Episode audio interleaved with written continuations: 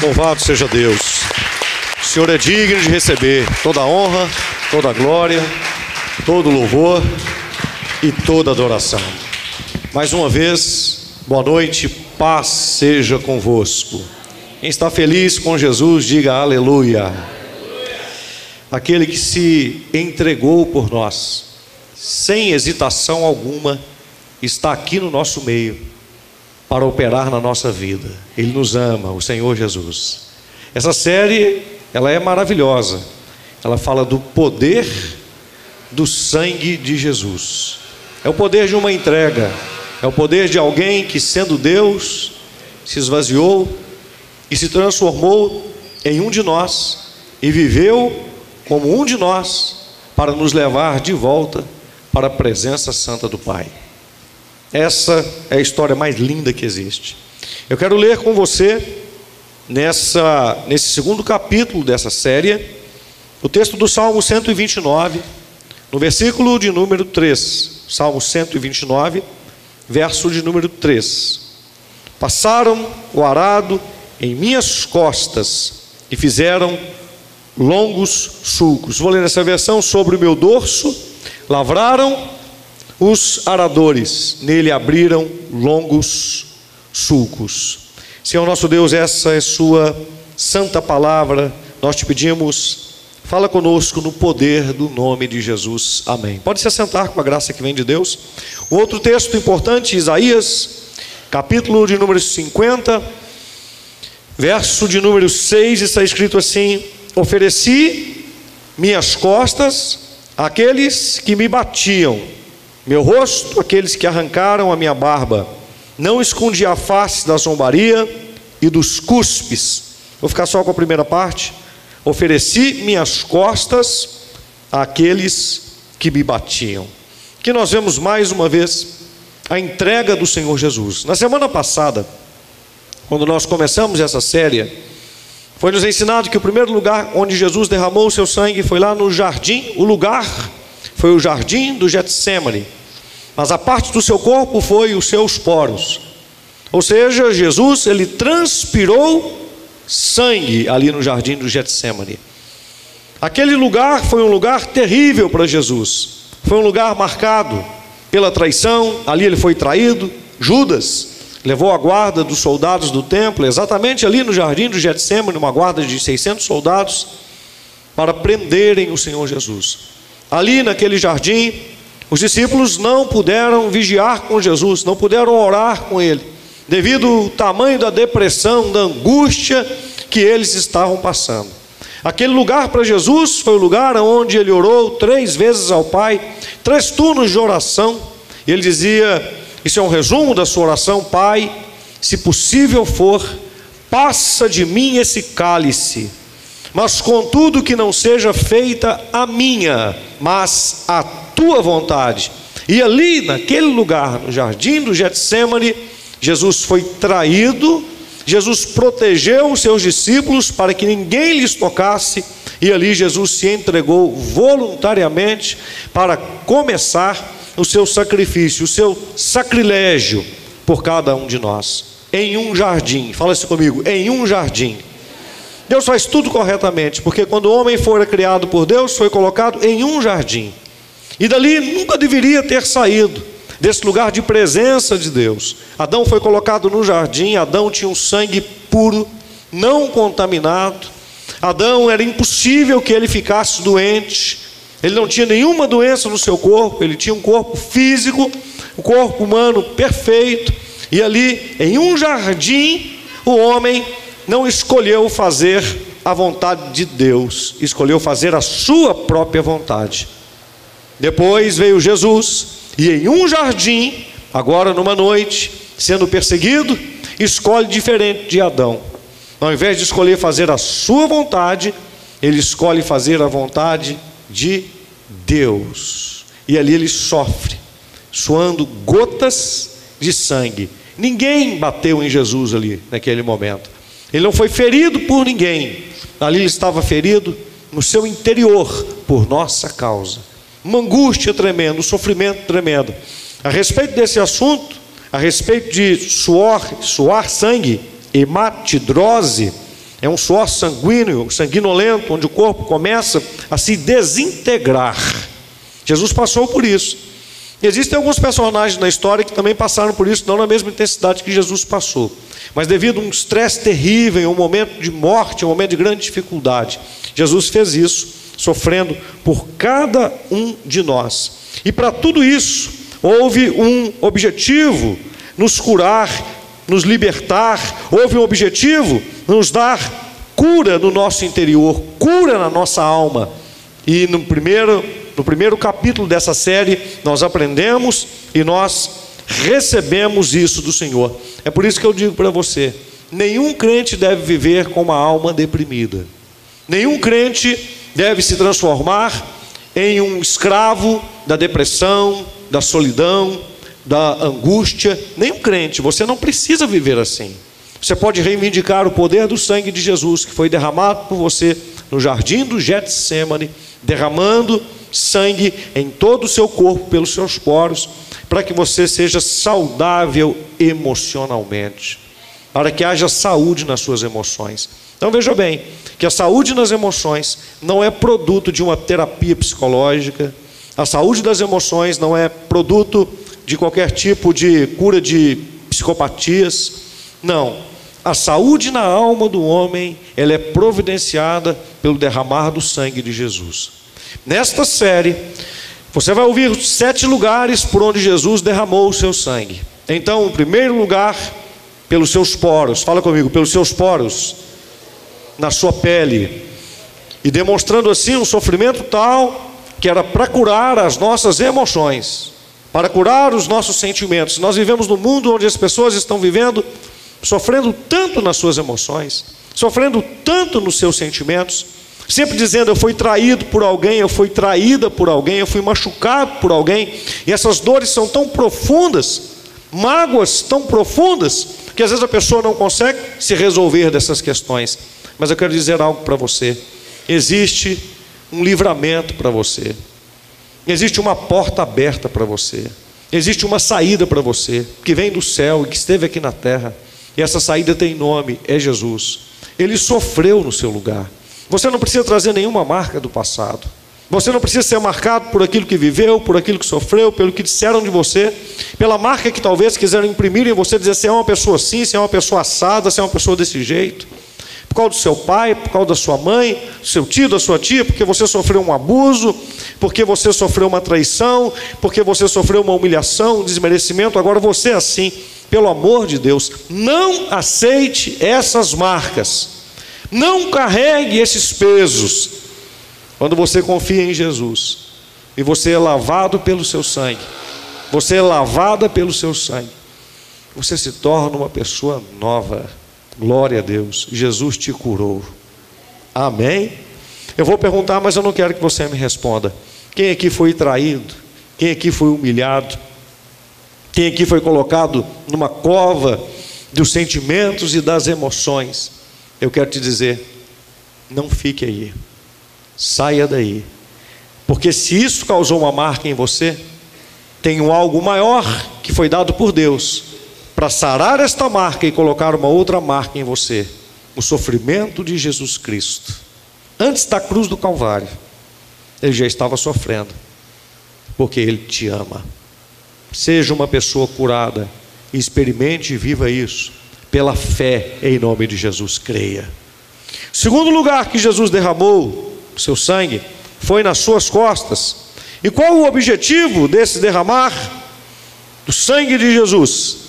O objetivo é restaurar a nossa saúde física. Eu preciso me lembrar também que quando Jesus derrama o seu sangue ali através dos seus poros, ele está restaurando a vontade divina na nossa vida. O primeiro Adão escolheu a vontade dele mesmo, do homem, em detrimento da vontade de Deus. Mas Jesus escolheu fazer a vontade de Deus. Você não precisa ser mais escravo do pecado. Você não precisa ser mais escravo das suas emoções, dos seus, dos seus sentimentos. Você pode agora escolher a vontade de Deus. Você pode dizer isso para Deus: Deus, eu quero a sua vontade, eu não quero a minha vontade. E Deus vai te ajudar, Ele vai estar com você. Porque Deus quer que você faça a vontade dele.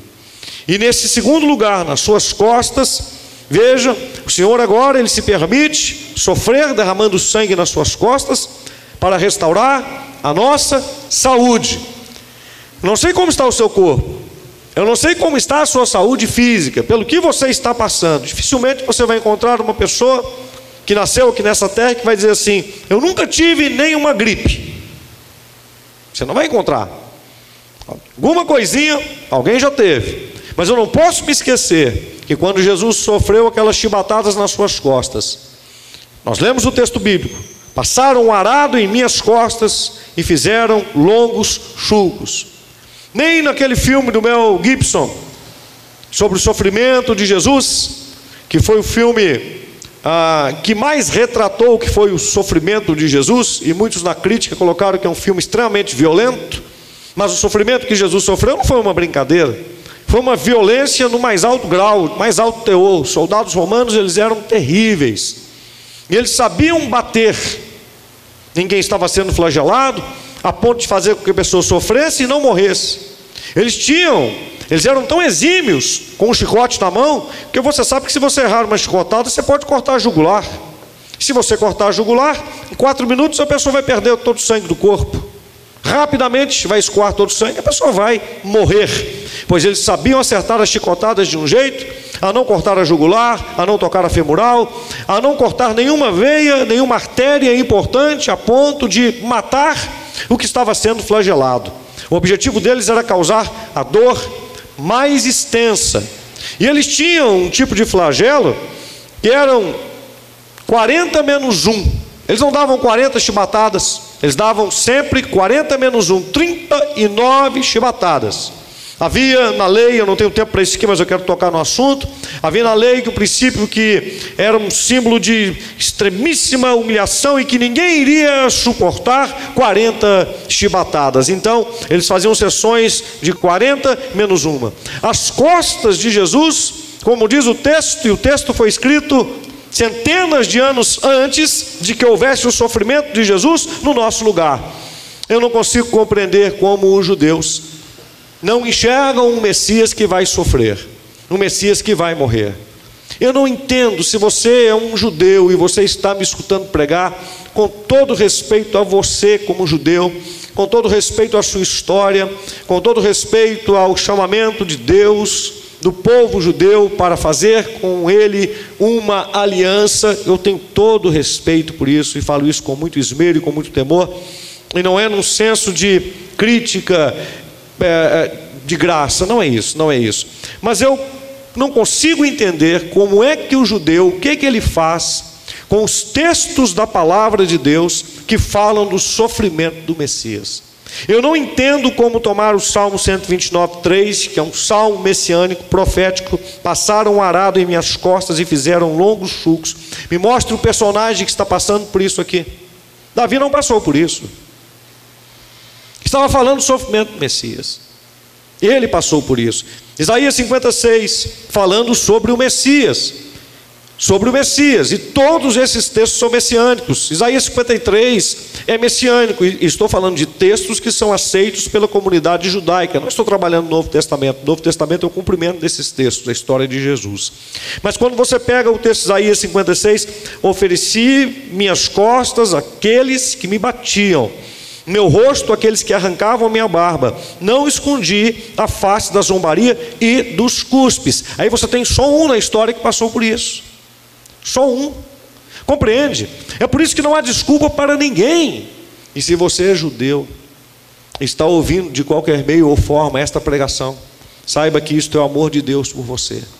Você precisa encarar o texto das Escrituras que você acredita, para enxergar o Messias que passou por aqui, que já veio não virá outro Messias da parte de Deus, quem virá é o anticristo. Você precisa encarar esses textos, debruçar sobre as Escrituras sagradas e estudar os textos que falam a respeito do sofrimento do Messias. Porque o judeu espera hoje um Messias que não vai passar por esse tipo de sofrimento, que não vai fazer milagres, que não vai precisar fazer sinais e absolutamente nada disso. Nada disso. Precisa ser alguém que seja um mestre da lei, um, precisa ser alguém que seja um entendido das relações internacionais e alguém que vai devolver simplesmente o Estado, posse, domínio e poder a Israel como sendo a nação mais importante do mundo. É assim que se prefigura o Messias que Israel espera.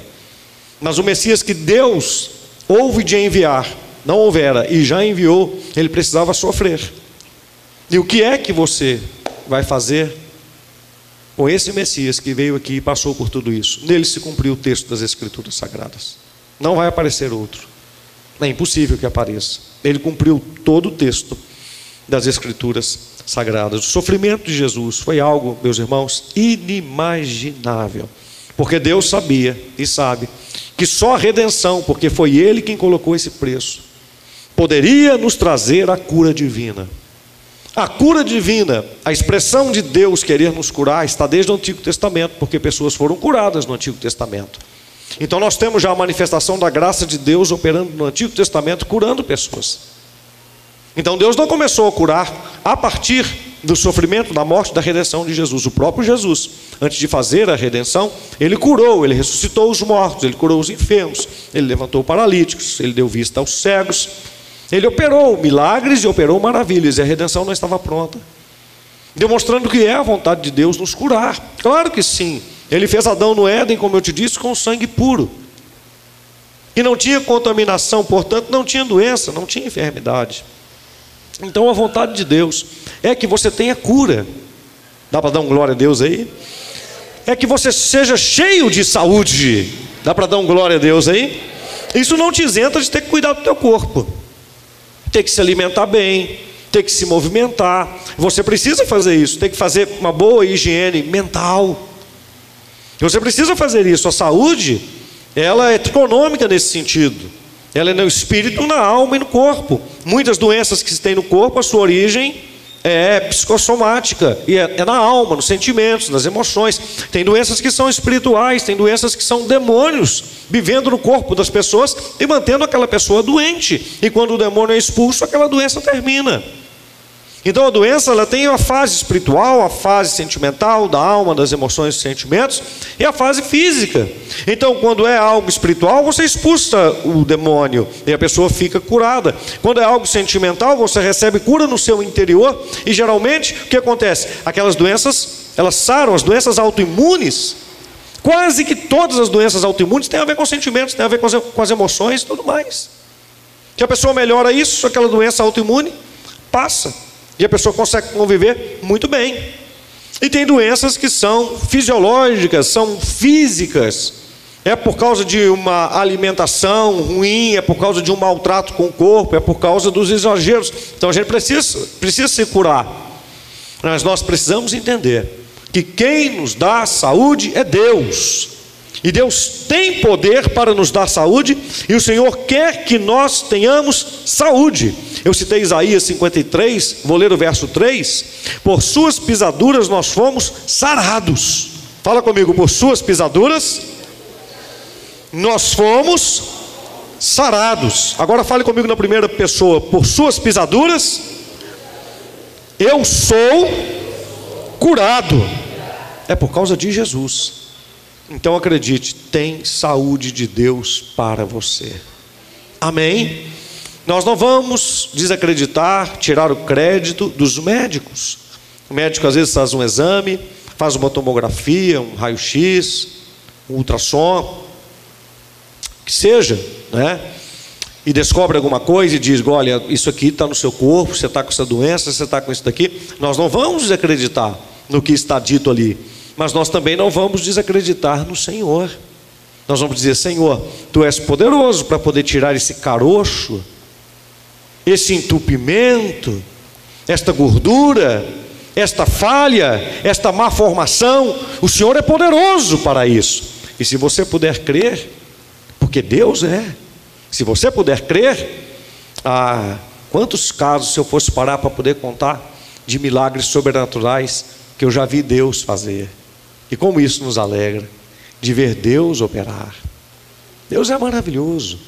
E quando Deus faz algo na vida de uma pessoa, é evidência que Ele quer fazer na vida de todas. Diga assim comigo: Deus não faz acepção de pessoas. Sabe o que significa isso? Que Deus não tem filhos prediletos. Todos são iguais diante do Senhor. Se Deus faz algo na vida de alguém, Ele quer fazer na vida do outro. É aquele pai justo. É como se o seu pai chegar em casa e você tem o seu irmão e o seu pai traz um presente para o seu irmão fora do dia do aniversário. O que, que você diz para o seu pai? Com muita educação. Eu vou redesenhar. Seu pai chega em casa, não é aniversário de nenhum de vocês, ele pega uma caixa de bombom e dá para o seu irmão ou para a sua irmã e entrega para ele. E você está ali perto. Ele chega, você e seu irmão, e entrega para o seu irmão e não entrega para você. O que, que você faz? Seja sincero. O que, que você faz? Papai, e a minha caixa de bombom? Porque o fato do seu pai ter dado uma caixa de bombom para o seu irmão coloca você, você se sente no direito, porque ele é seu pai também, que ele te deu uma caixa de bombom, é ou não é? Você não vai dizendo assim, já você vai dividir comigo, não, não, o pai, e a minha? Ah, não, não trouxe para você não. Aí você vira e fala o quê? Sendo um filho bem obediente. Espera aí, papai, você não trouxe para mim não. Meu irmão vai dividir comigo? Compreendeu?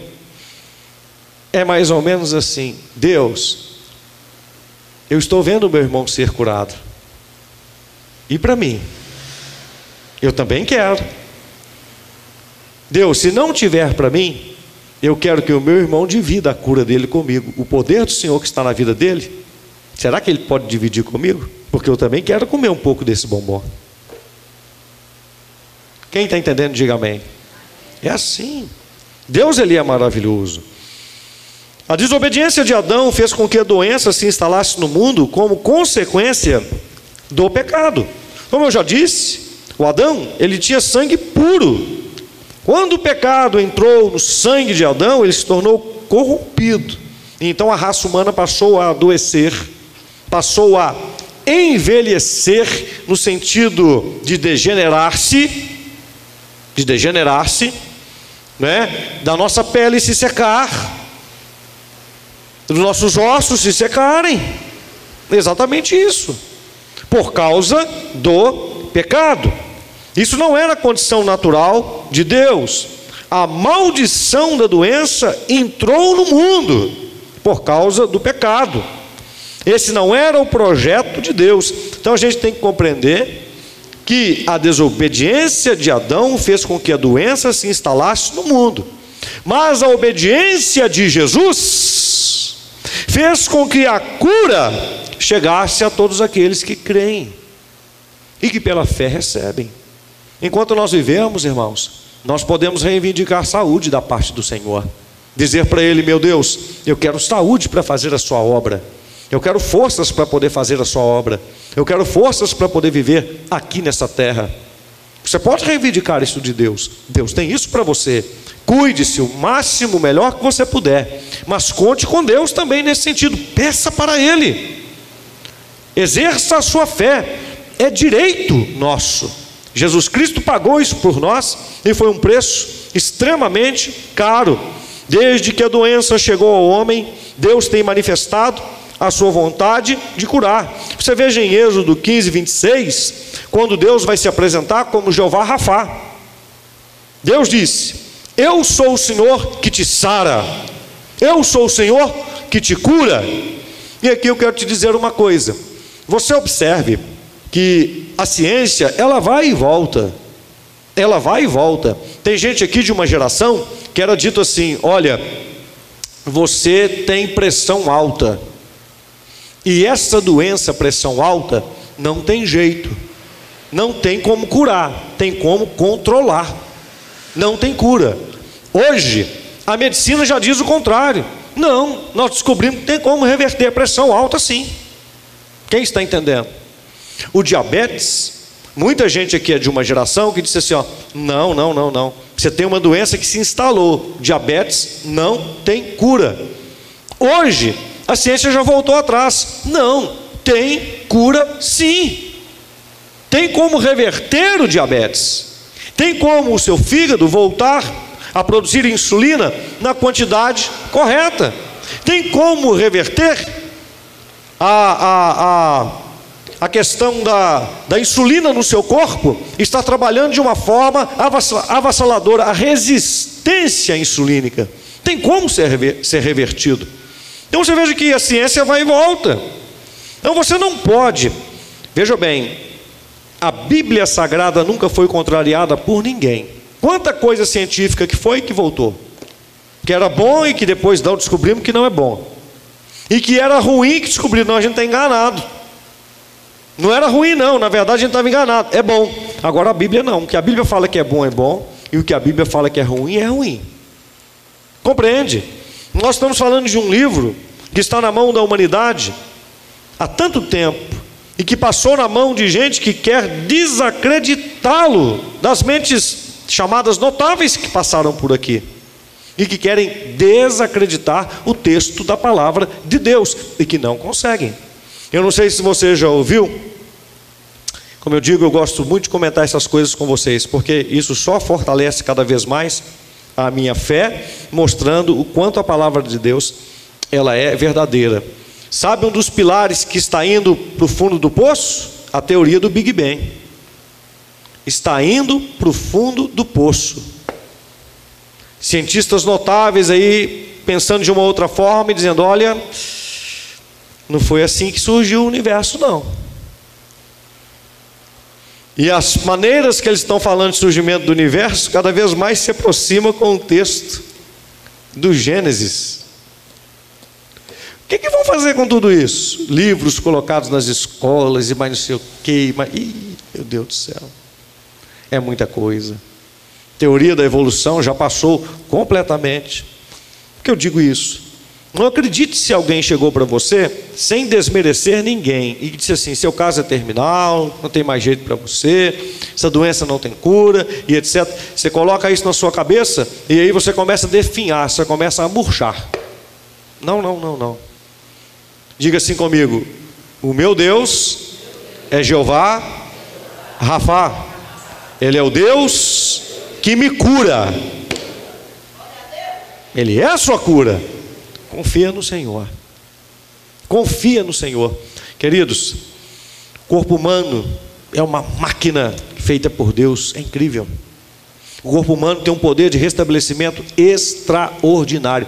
Um dia desse eu estava vendo uma senhora, uma senhora, senhora assim, no, no momento que, porque hoje em dia a pessoa com 50, 60 anos e tal, não já está com grandes possibilidades de estar assim num, nível de, de, de desfrute, de saúde extraordinário. Mas essa tinha 51 anos de idade, estava pré-diabética, muito acima do peso, e ela olhou para toda essa situação e não acreditou nos relatórios que haviam sido passados para ela, e começou a fazer caminhada, começou a correr, entrou na academia, foi fazer musculação. Mostrar essa mulher dois anos depois quando eu vi a foto, eu falei, mas não posso acreditar que é a mesma pessoa. Não posso acreditar. Antes ela estava com 51 anos de idade, parecia que estava com 70. E agora estava com 53 anos de idade, parecia que tinha 30 e poucos anos. Remoçou, sarou, curou. O corpo humano responde de um jeito tão rápido, gente. Tão rápido. Deus quer nos curar. Quem está entendendo, diga amém. Está aqui, ó. Se você colocar sua mente em Deus, seus pensamentos em Deus, confiar no Senhor, buscar o Senhor, trabalhar, rapidinho, você vai falar: Meu Deus, que mudança! Como é que isso aconteceu? Você vai ver situações que ninguém acreditava sendo revertidas na sua vida. Fica escutando os outros, não só. Escuta Deus. Enquanto um monte de gente quer jogar você para baixo, quer falar que você não pode, que você não consegue, que não tem jeito, bota tampão nos seus ouvidos, bota comichão nos seus ouvidos para isso daí. Para, para de acreditar nisso. Para de acreditar. Continue marchando, caminhe. Vá diante do mar, quem está fechado. E quando você colocar os seus pés marchando sobre as águas, as águas vão se abrir. Você vai passar no seco. Confie em Deus. Fica vivendo de lamúria, de reclamação, de dor, de não sei o que, de historinha. Não, vai para frente. Desde que a doença chegou ao homem, Deus tem manifestado a sua vontade de curar. A doença é um instrumento que o diabo usa para matar, para levar o homem para a sepultura, para roubar o dinheiro com, com os remédios, é a arma que o diabo usa para colocar o mundo debaixo da dor, do desespero, do sofrimento. Mas Deus reagiu a essa maldição com o preço pago por Jesus Cristo na cruz do Calvário. Então entenda isso: doença é uma maldição e nós não vivemos debaixo de maldição. No Salmo 22, no verso 16 e 17, diz assim: Pois cães me rodeiam, um ajuntamento de malfeitores me cerca, traspassaram-me as mãos e os pés, posso contar todos os meus ossos, eles me olham e ficam a mirar-me. Ali se cumpria a nossa cura, ali a maldição da doença estava sendo quebrada. Eu quero fixar nesse texto aqui a frase: posso contar todos os meus ossos. As costas de Jesus foram tão arrebentadas que os ossos do Senhor podiam ser contados. Ele apanhou tanto que ficou desfigurado. Olha Isaías 52, 14. Como pasmaram muitos à vista dele, pois o seu aspecto estava tão desfigurado que não era o de um homem, e a sua figura não era a dos filhos dos homens. Sabe o que significa isso? Jesus ficou parecendo um monstro. Jesus ficou parecido um monstro. Ao longo das mensagens que foram empregadas nesta série, a gente vai trazer isto mais para você. Não tem nenhum filme que consiga descrever como é que Jesus ficou. A profecia se cumpriu. Irmãos, ele apanhou tanto que não dava para reconhecê-lo, o seu semblante. Ele estava com seus ossos aparentados, ele estava desidratado, ele estava inchado. Não é o caso que eu vou pregar aqui hoje, mas ele estava, só para você entender, ele estava sem as barbas que foram arrancadas com as mãos, ele estava completamente desfigurado. Nariz de Jesus era três vezes o tamanho normal, a boca também, completamente segurado. Socos, bofetões, os olhos. Você já viu um lutador de boxe quando leva soco aqui, como é que fica? Ele desfigura. Nenhum filme conseguiu retratar. Retratou como é que Jesus ficou. O profeta Isaías, ele fala isso a respeito do Messias. O aspecto, seu aspecto estava tão desfigurado que não era o de um homem. A sua figura não era dos filhos dos homens. Quem olhava para Jesus não conseguia enxergar um ser humano. De o tanto que ele ficou desfigurado. Por que, que ele levou 39 chibatadas?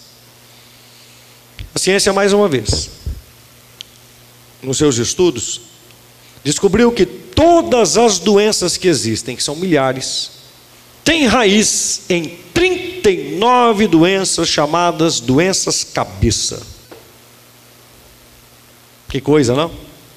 39 doenças cabeça. E dessas 39, se abre uma genealogia, e de cada uma delas outras doenças, e das outras doenças, de cada uma delas outras doenças, como se fosse uma árvore genealógica de maldições. E Jesus sofreu 39 chibatadas para dizer assim: para cada raiz maldita de doença que entrou na terra, eu estou derramando o meu sangue para que haja cura. É por isso que a cura para o câncer, dá para dar glória a Deus aí? Para a AIDS, para a Covid, em qualquer dos seus aspectos mais sérios que forem, porque Jesus Cristo, na cruz do Calvário, derramou o seu sangue. Antes da cruz, nas chibatadas, as suas costas foram marcadas pelas chibatadas, demarcando cada grupo originário de doenças malditas que afligem a humanidade, para que você tenha saúde. Amém? Creia nisso. Deus te dá saúde. Isaías 53, 4, 5 diz assim: Olha como o profeta descreve: verdadeiramente, ou seja, não é uma história, não é um conto de fadas, verdadeiramente Ele tomou sobre si, isso é lindo, irmãos, as nossas enfermidades e as nossas dores levou sobre si. E nós o reputávamos por aflito, ferido de Deus e oprimido. Mas ele foi ferido por causa das nossas transgressões e moído por causa da nossa iniquidade. O castigo que nos traz a paz estava sobre ele, e pelas suas chagas fomos sarados. Dá para você dar glória a Deus aí? Fala assim, verdadeiramente. Então veja, o sofrimento dele foi por causa dele? Foi por nossa causa. Meu amigo judeu, meu irmão judeu, o que você vai fazer com esse texto? Esse texto está falando sobre o seu Messias, meu amigo judeu.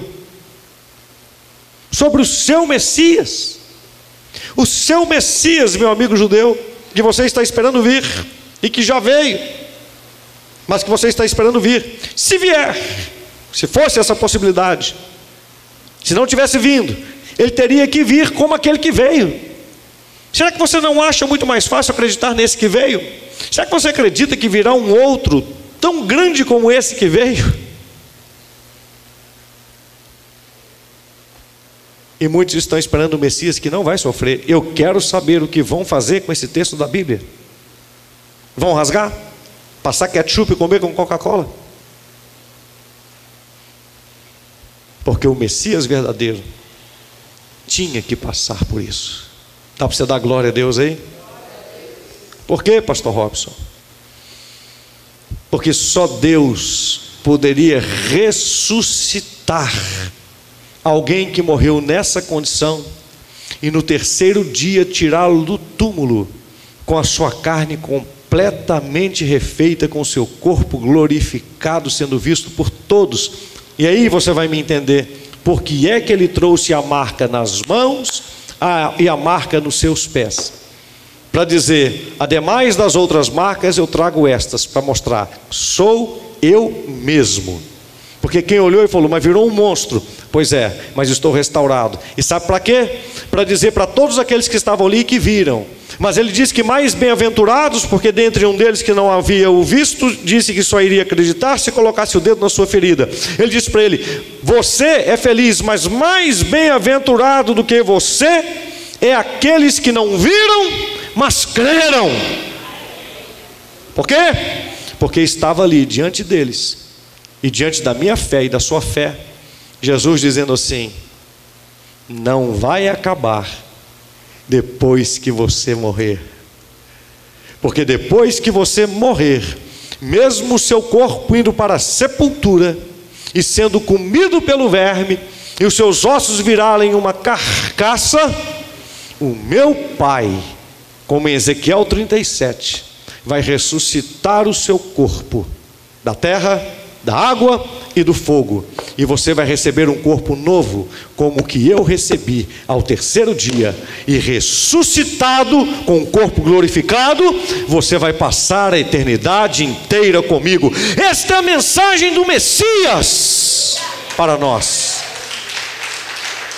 Esta é a verdade do Messias para a nossa fé, para a nossa vida. Não crer na cura divina hoje é o mesmo que negar o sacrifício de Jesus na cruz do Calvário. E eu quero dizer para você que faz parte de uma igreja evangélica, mas que não acredita nos dons do Espírito Santo, que não acredita na cura. Eu pergunto para você: o que você que faz parte de uma igreja evangélica vai fazer com os textos de cura que aconteceram no Antigo Testamento? Você acredita em Jesus Cristo? Eu sei que acredita. O que você vai fazer com as curas que Jesus fez? O que você vai fazer com as curas que os apóstolos fizeram no nome de Jesus? E se os apóstolos fizeram as curas no nome de Jesus, por que é que eu e você que não acredita não pode fazê-las? Pense de uma forma inteligente. É claro que pode. O dom existe. Os dons, e não é um dom só não, os dons de curar, eles existem. Meu irmão, não viva na tradição da religião. Tudo que você acredita, busque na Bíblia. Busque na Bíblia. Acredite pela Bíblia, creia pelo fundamento da palavra de Deus, ninguém vai te enganar. A cura divina é para hoje. A cura divina é para este dia de hoje. Quem está entendendo, diga glória a Deus. Louvado é o nome do Senhor. Eu quero orar com você nesse momento. Eu gostaria que antes de você ficar de joelho para a gente formar a corrente, você ficasse de pé. Glória a Deus. E aí eu quero te fazer um pedido. Para você colocar a sua mão direita nas suas costas. O que ficar mais fácil? Assim ou assim? Como fica mais confortável para você? Do jeito que ficar mais confortável. Coloque a sua mão direita, do jeito que ficar mais confortável. Feche os seus olhos. Você que está em casa, faça a mesma coisa pela fé. Senhor, é neste lugar, nas minhas costas, é neste lugar, nas costas desse irmão, onde ele coloca as mãos, ou a mão agora, que o Senhor sofreu as chibatadas, ficando os seus ossos aparentes, se transformando em um derramar de sangue terrível. E em cada chicotada daquela, o Senhor sofreu calado, calado, sem dar um grito foi como uma ovelha muda para o matadouro. E em cada chibatada daquela, o Senhor curava as doenças que estavam sobre a humanidade. Em cada chibatada daquela, cada doença maldita que entrou por causa do pecado de Adão estava sendo exposta. E se o chicote pudesse falar, o chicote estaria dizendo cadeias de doença que vêm dessa chibatada Número um, todas vocês agora, toda sua maldição está quebrada da humanidade, porque o sangue foi derramado. E assim sequencialmente, Senhor, em cada uma daquelas chibatadas, todas as doenças que podem afligir o corpo de qualquer pessoa foram expostas no reino espiritual. E foi dito para elas, quando se lhes apresentar o poder desse sangue, o poder do Filho de Deus, o poder do Cordeiro de Deus que tira o pecado do mundo. Você terá que sair do corpo da pessoa onde você estiver, porque esse sangue é santo, esse sangue é precioso. E assim como houve uma porta de abertura para que você, doença, entrasse por causa do pecado de Adão, agora o Rei do universo está resolvendo todo esse problema que ninguém poderia resolver fazendo com que o sangue puro do seu filho seja derramado, para que a doença não reine mais no corpo de um homem, mas reine a cura que vem de Jesus. Nesse momento, meu Deus, eu, seu servo que o Senhor chamou, mas que não tenho nada com essa cura, porque o meu sangue não serve para curar ninguém. Mas na fé que o Senhor me deu em Cristo Jesus, eu oro, Senhor, para que toda doença que está alojada no corpo de qualquer pessoa, e me escuta agora, saia, em nome de Jesus, seja na alma, seja no corpo, seja no interior eu oro para que essa doença saia agora, porque algo maior do que ela entrou em ação o poder do sangue do Cordeiro. Eu oro para que a saúde entre nesse corpo, desde o alto da cabeça até a planta dos pés. Ó, oh, tu que está adormecido pela enfermidade, levanta e anda em nome de Jesus. Que os surdos escutem, os mudos falem, os cegos enxerguem, meu Deus, os oprimidos sejam libertados. Meu Deus, que os cânceres saiam agora em nome de Jesus. Que toda doença que dizem que é incurável, aconteça uma operação do poder de Deus agora e de saúde. Essa dor, eu repreendo agora e mando embora, no poder do nome de Jesus. Essa doença que se chama incurável está repreendida agora pelo poder do nome de Jesus. Eu libero a saúde de Deus sobre a sua vida, no poder do nome de Jesus. Amém. Quem crê e recebe, diga amém, Jesus.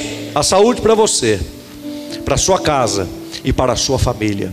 Agora você que está comigo, formando a corrente das sete orações, você vai se colocar de joelho e você que hoje vai estar comigo nesta corrente, se você puder, obviamente, você vai se colocar de joelhos e você vai fazer o seu compromisso pessoal com Deus. Lembre-se que nós estamos, meus irmãos, já nas 14 últimas semanas do ano. O ano está acabando, irmãos. Nós temos agora na quarta-feira a série O Poder do Sangue de Jesus. E quando terminar essa série, se eu não me engano, em 16 de novembro, nós já, vai, nós já vamos estar começando as sete últimas quartas-feiras do ano com um projeto de vida. Irmãos, o ano está acabando, em nome de Jesus. Então, fique firme na presença de Deus. Você que me escuta aí, venha estar aqui conosco presencialmente, em nome de Jesus. É tempo já de sair de casa, né? Aquele tempo de ficar em casa já não era tempo tão assim de ficar em casa, né? E agora é mais ainda, é tempo de sair de casa e vir para casa do papai. Você que pode, fica de joelhos no seu lugar agora. Firma o seu pensamento com Deus, tenha fé. Fé para testemunhar. Fé para viver e experimentar cura, experimentar saúde, experimentar poder de Deus, porque Deus é bom, Deus é justo, Deus é fiel.